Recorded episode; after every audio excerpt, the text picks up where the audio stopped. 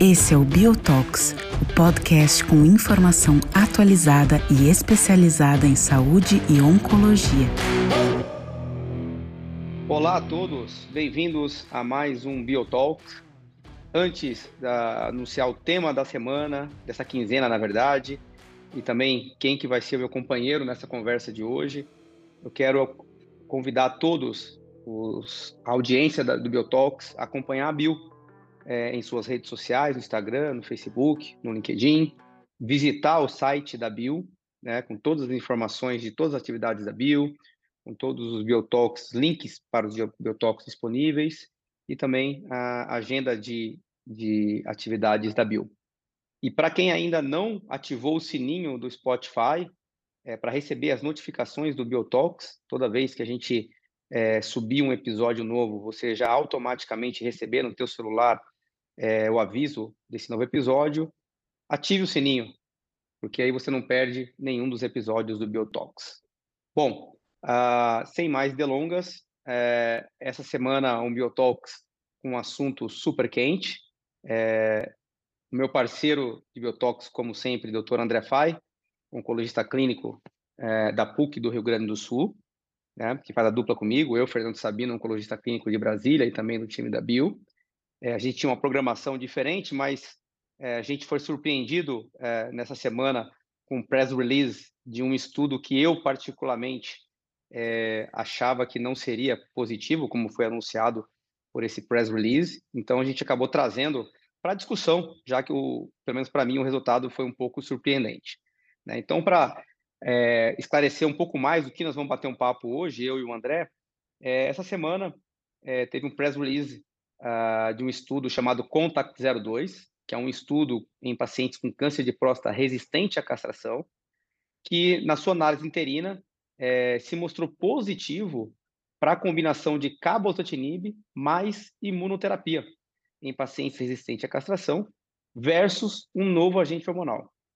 Então, isso acabou particularmente me surpreendendo, porque a gente já sabe de estudos anteriores desde 2019, 2020, que a imunoterapia é, não vinha se mostrando com efetividade em pacientes com câncer de próstata resistente à castração, por todos os motivos biológicos que possam justificar isso, né? Talvez um, é um tumor com baixa carga mutacional, é um tumor com baixa possibilidade de estabilidade microsatélite, não seja talvez um tumor tão imunogênico. E então a gente já esperava que é, talvez esse estudo não viesse positivo, mas aí fomos surpreendidos por esse press release. E coincidentemente, o, o André Fai, que, que é meu parceiro aqui no Biotox, é da Bio, ele foi um uh, dos investigadores é, que participou do Contact 02, recrutando pacientes aqui no Brasil. Então, eu vou passar para ele, para ele falar um pouquinho para a gente qual era o desenho do estudo, né, um estudo de fase 3, randomizado, uh, os endpoints primários, e também já a primeira percepção dele em relação a, a esse resultado, esse press release positivo. Lembrando que o press release a gente não tem a magnitude do, da, desse resultado, sabe, apenas sabemos que ele é positivo. Então, Fai, é, por favor, a bola está contigo. Destrincha um pouco mais para a gente do, do Contact 02. Obrigado. Saudações a todos. Sabia, é um prazer estar aqui contigo de novo. E acho que, de fato, esse é um tema bem importante a ser discutido, porque ele vai, como tu mesmo falou, um pouco contra uh, as nossas expectativas. Eu participei, sim, uh, do Contact 02, tenho alguns pacientes uh, que foram randomizados para essa combinação. te confesso que né, assim, os meus pacientes não foram muito bem com essa combinação, e aí, obviamente, que é uma amostragem pequena, é absolutamente pessoal, Mas esse, então, é um estudo, Sabino, que avalia uh, a combinação de cabozantinib mais atezolizumab versus um segundo novo agente hormonal. Ou seja, a gente está falando de uma população de pacientes com doença metastática resistente à castração, com uma linha prévia de novo agente hormonal. Então, aqui começa, talvez, para mim, o primeiro grande caveat, ou, ou limitação do estudo. Por quê? porque a gente está comparando o braço experimental de cabozantinib mais atezolizumab uh, versus o sequenciamento de novos agentes hormonais, que está todo mundo aqui careca de saber que o, o, desfecho clínico e a eficácia desse tipo de estratégia é muito pequena. Né? Então, uh, uh, talvez uma das grandes críticas, e eu me lembro de ter feito essa crítica na, na abertura do estudo, né? o, o Niraj Agarwal, uh, está é, tá envolvido, né? e é um dos PIs globais, é o, é o PI, global desse estudo, e essa foi uma das críticas que eu fiz de por que não comparar contra um braço ativo, por exemplo, quimioterapia. Né? Então, eu já estou eu já estou começando a trazer aqui alguns pontos que eu acho que são importantes para a gente refletir. Obviamente que uh, uh, uh, chama atenção o press release, mas a gente tem que ver os dados de fato para ver a magnitude disso e poder fazer uma crítica consistente. mas então o que a gente tem é um ganho de sobrevida livre de progressão radiológica com uma tendência sobrevida global. de fato, estou bem curioso para ver esses dados. Mas a primeira crítica, então, é que um dos braços fazia sequenciamento de novo agente hormonal e o outro braço eh, recebia o, o, a, o, a, combinação de cabos antinib e ateso. Sabino, eu vou me permitir, antes da gente ir um pouco mais a fundo no Contact 02, fazer uma retrospectiva rápida uh, de alguns estudos e alguns conceitos que eu acho que são importantes. Primeira imunoterapia aprovada, se a gente pega né? Assim, é, vamos pegar câncer de próstata, tumores urológicos, sem dúvida foi um câncer de próstata. 2010, hum, né? A aprovação do ciclo CEL-T, do Provend, né? Aprovado em alguns lugares, na verdade, só nos Estados Unidos, que era uma imunoterapia, um tratamento um tanto quanto complexo, com estimulação de células dendríticas, um antígeno específico, mas que determinou um ganho de sobrevida global na ordem de quatro meses, um ganho muito pouco expressivo do ponto de vista clínico. Uh, e basicamente o subgrupo que apresentava essas respostas era um grupo de pacientes pouco sintomáticos. Mas de fato isso levou à aprovação, essa primeira imunoterapia. E como tu bem falou, isso não colou. Né? Era um tratamento extremamente complexo, com ganhos clínicos muito pouco relevantes na prática, e essa foi uma medicação que acabou não obtendo um espaço, até porque uma série de outras vacinas como essa acabaram falhando. Né? Se a gente pega depois o Prostvac, né, e uma série de outros estudos que se mostraram negativos utilizando esse conceito.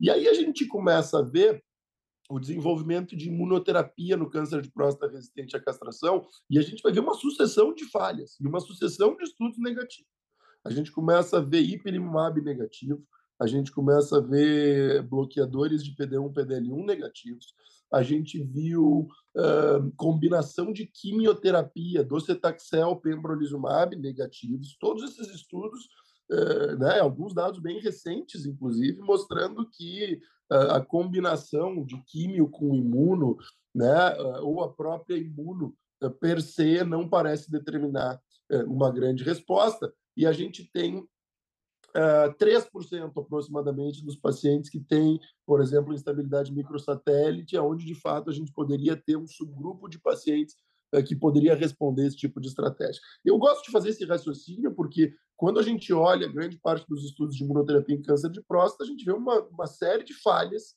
e muito pouco entusiasmo em imunoterapia, e eu acho que é importante a gente contextualizar isso. A outra contextualização importante é a contextualização do cabozantinib, né? De por que a gente está aqui falando de cabozantinib em câncer de próstata. E aí a gente vai lembrar que uh, o câncer de próstata, obviamente, na sua grande maioria, vai metastatizar para o esqueleto, onde existe uma alta expressão de MET, uh, e o cabozantinib é um inibidor de MET.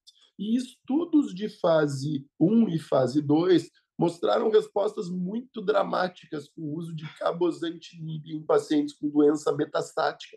Eu me lembro, eu recém tinha chegado nos Estados Unidos, o Chris Sweeney era um dos investigadores desses estudos, e a gente via cintilografias limparem completamente o Tony apresentou uma vez alguns dados de cabozantinib em câncer de próstata e tinham alguns casos que eram dramáticos. A gente via uma cintilografia absolutamente cheia de lesão, paciente tratado com cabozantinib uma cintilografia limpa. Né? Uh, e com isso se desenharam dois estudos. Estudo Comet 1, ou Comet 1 e Comet 2, né? E aí tu, tu me ajuda uh, a buscar na memória, a gente está falando aí provavelmente de 2015, 2016, esses dois estudos já faz algum tempo. Com cabo isolado, hein? Cabo isolado, cabo 40 isolado. miligramas. Exatamente. Então, cabo isolado, 40 miligramas. Um deles era versus prednisona e o outro, né, se eu não me engano, o Come 2 era versus uh, mitoxantrona. Xantrona. Né? Uh, e esses dois estudos foram negativos. Né? Uh, eles tinham como como desfecho principal a avaliação de resposta à dor né, e sobrevida global. E esses estudos foram negativos. Eu me lembro que esses dois estudos quase quebraram a Excelexis.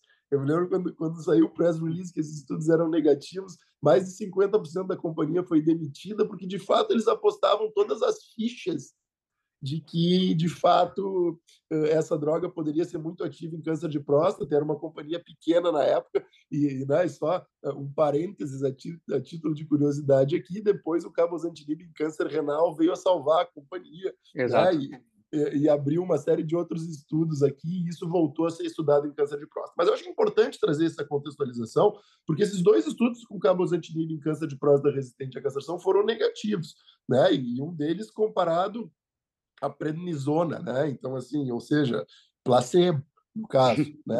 Não, era, não tinha nenhuma droga ativa ali. Uh, e aí gerou-se uma série de uh, hipóteses. Será que era a dose do cabozantinib, que era 40 miligramas, e que não era a dose correta? Se a gente não teria que ter usado uma dose mais alta, como a gente usava em tireoide, como a gente usa em rim? Uh, se trouxe a possibilidade de que a gente estava tratando pacientes numa fase muito tardia da doença, né, e que a gente já não conseguia mais reverter esse quadro. Bom, fato é que, né, pelo menos do ponto de vista prático, houve um grande entusiasmo em relação ao cabozantinib lá por 2012, 2013, que naufragou em 2015, 2016 com o resultado desses estudos de fase 13 e o cabozantinib entrou aí nas né, numa época de Dark Ages, aí, em câncer de próstata, né, eh, sem um papel muito bem definido. Mas sempre ficou essa dúvida, é, talvez baseado numa questão conceitual, na hiperexpressão de MET, que é altamente expressa em doença óssea, etc., de talvez identificar uma população que pudesse responder essa estratégia. Né? Eu acho que isso, uh, isso permaneceu assim. Eu me lembro, e aí, né, um outro parênteses, eu me lembro de ter tratado uh, um paciente é, completamente off-label, né, com essa estratégia, e esse paciente respondeu, esse paciente teve melhora na cintilografia, né, claro, foi uma situação completamente atípica, né, é, e uma anedótica, né, nesse sentido, mas eh, baseado nesses estudos, esse paciente acabou tendo uma resposta de curta duração, mas ele respondeu. Bom, eu acho que, eu acho que esses dois contextos eles são importantes para a gente tentar pensar de onde vem essa combinação, certo? De cabozantinib com o inibidor de PDL1 aqui, né? A teslalizumab. Então, eu acho que quando a gente olha para trás e vê todos os estudos que avaliaram essas drogas de forma isolada, a gente não tem nenhum dado é, até, é, até, até por isso, como eu comentei no começo, me surpreendeu esse press release, né? É, abrindo um parênteses aqui, a gente também tem, tem um estudo é, que foi publicado na Nature no ano passado, que é o Embassador 250, né? Que Exato. na doença resistente à castração avaliou a tesolizumab mais enzalutamida versus enzalutamida, isso tudo foi negativo, né? É, então, assim, é, acrescentar imunoterapia à enzalutamida não deu nenhuma diferença. A enzalutamida sozinha resolveu o problema. Então, talvez essa seja uma outra crítica, talvez, ou talvez uma percepção do conta, que talvez esse benefício, não sei qual a magnitude, seja do cabozantinib e não do ateso, né? No, no conta de 02.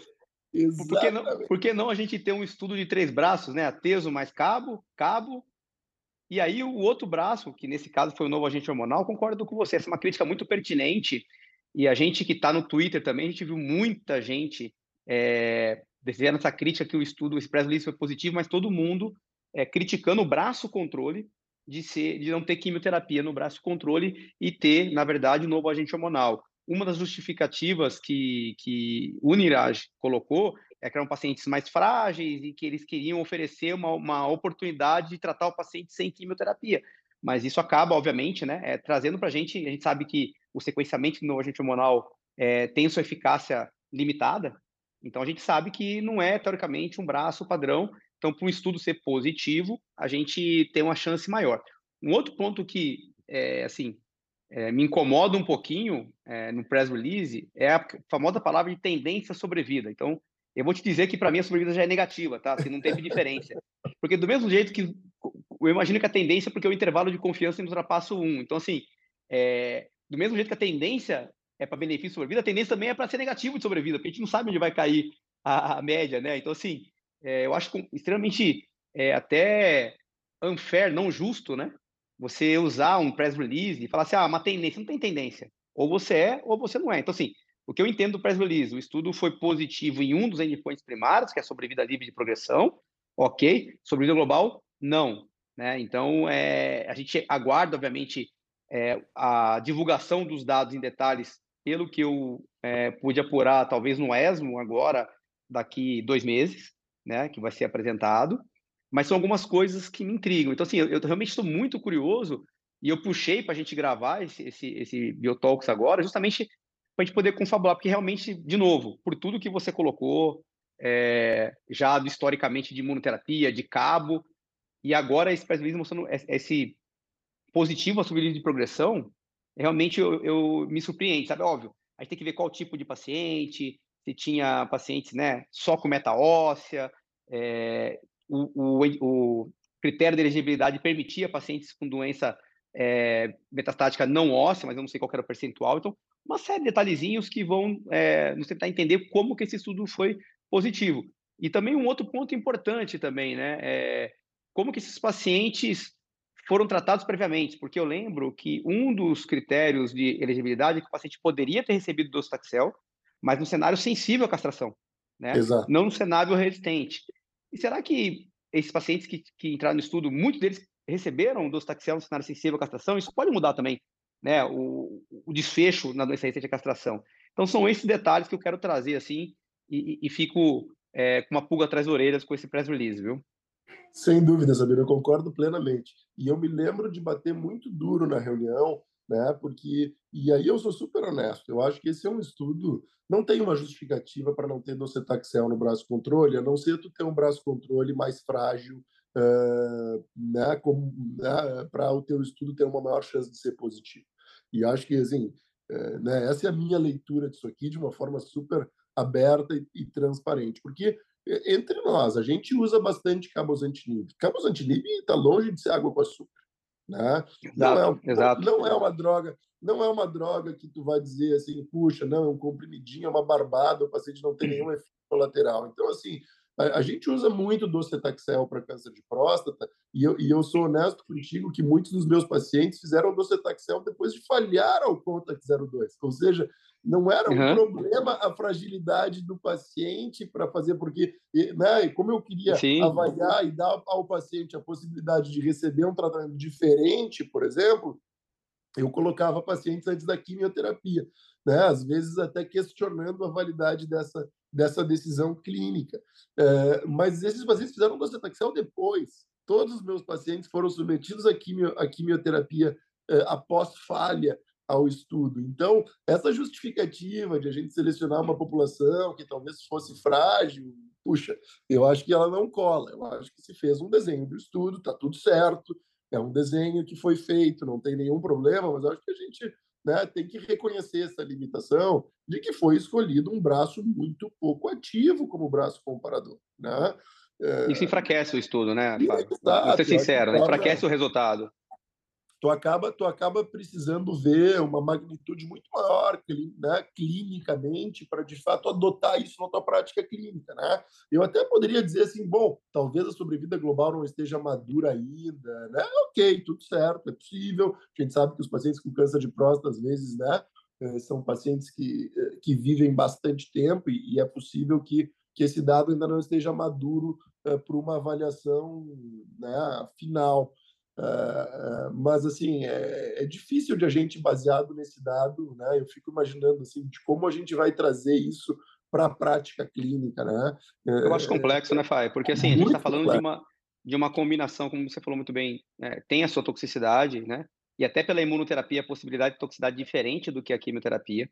É, a dose do cabozantinib no contact é 40 miligramas, quer dizer, já era também a dose é, reduzida e que é usada em combinação, por exemplo, com imunoterapia em câncer de rim. E a gente está numa época que a gente fala tanto né, de é, custo-efetividade, de controle de custo, sustentabilidade do sistema, para a gente eventualmente pegar um estudo com essa fraqueza do braço comparador é, e, que te, e que mostra que uma combinação tem algum tipo de efetividade clínica, a gente não sabe na magnitude, mas um custo financeiro extremamente elevado, né? Cabozantinib com a atezolizumab, a gente fala um tratamento que deve custar aí uma média de uns 10 a 15, 12 taxels por mês, né? Pelo menos aqui no Brasil a custo. É isso mesmo. E, é isso mesmo. enfim, e, e, o quanto que isso vai reverter do ponto de vista prático, é, me preocupa esses resultados, porque esses dados vão ser apresentados, eu acredito que, dependendo da magnitude, é, deve-se pedir aí aprovação para essa indicação em alguns lugares do mundo, e deve-se aprovar em alguns lugares é. do mundo. E a gente tem aí uma combinação, cara, com custo extremamente elevado, é, financeiro, com uma toxicidade não desprezível, e que, e que, e que talvez, é, ou, não vou falar com você, mas talvez não seja melhor do que o Dostaxel, né? Não, e tu sabe que o que eu fiquei lembrando ao ver o press release foi muito da, da apresentação que foi feita do Contact uh, em câncer renal, né? Que é Esse um ano.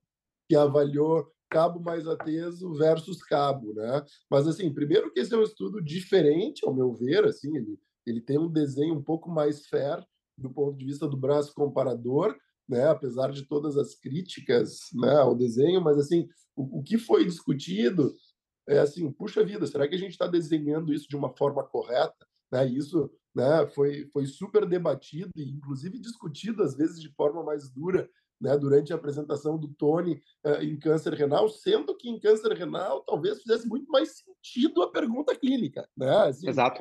É, dessa combinação. Então, em câncer de próstata, eu fiz questão de fazer um breve resumo aqui, é tudo negativo com imunoterapia. Né? Assim, é combinação com químio, é sozinho, é combinação com enza, é, né? Assim, é tudo. O dado é muito ruim de imunoterapia em câncer de próstata, né? E bom, o cabo tem lá a sua, né? O, o atividade, seu né? racional, né? né? Pelo menos um racional teórico que, que, de alguma forma até nos deixa um pouco, né? Puxa, né? Será que não tem uma população que talvez vá responder? E talvez até tenha, né? Mas aí a gente faz esse estudo e, e daqui a pouco muda a prática clínica com uma série de vieses do ponto de vista do desenho do estudo, das drogas que, foram, que foram escolhidas, vamos ser honestos, né? Acaba eh, a tesolizumab, né? Tem todas as suas Sim. críticas em relação à utilização também, né? Aos dados que a gente tem em outras situações clínicas, né? Então, eu acho que de fato é, surpreende, obviamente, né? Eu estou curioso para ver esse dado, mas ao mesmo tempo, né? Eu não, eu fico com a impressão de que a gente vai ter que ter uma magnitude clínica muito grande para que de fato isso venha a se tornar ah, né, algo a ser utilizado na, na prática clínica. Né? Só a título de comentário, muito rapidamente, e obviamente que aqui eu estou trazendo um dado absolutamente enviesado e selecionado, mas assim, eu não vi grandes toxicidades, viu?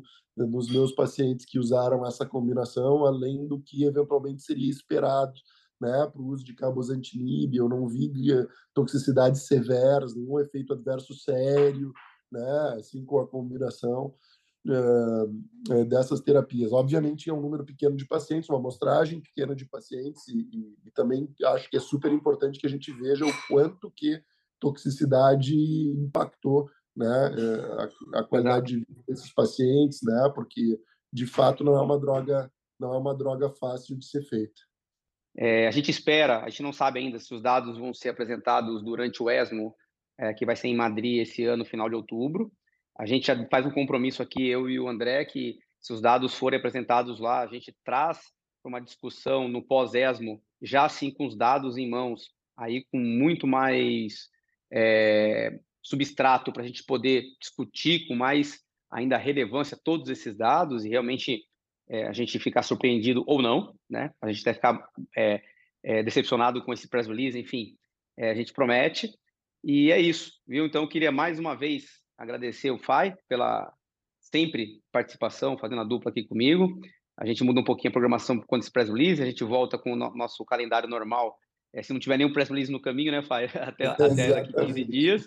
É... Sabino, eu vou, eu vou te propor, eu vou, eu vou propor a nossa enquete aqui ao vivo. Ah, é? Depois tu julga se cabe ou não, mas a minha enquete é, né, considerando os dados positivos desse estudo, eh, se as pessoas usariam cabo ateso na prática clínica, sim ou não.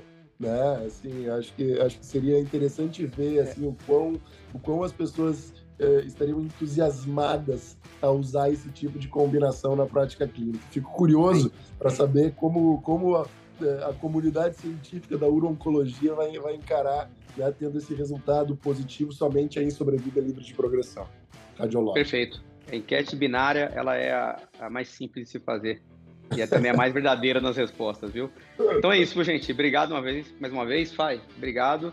E a gente se vê num próximo Biotox. Um abraço, pessoal. Valeu. Tchau, tchau.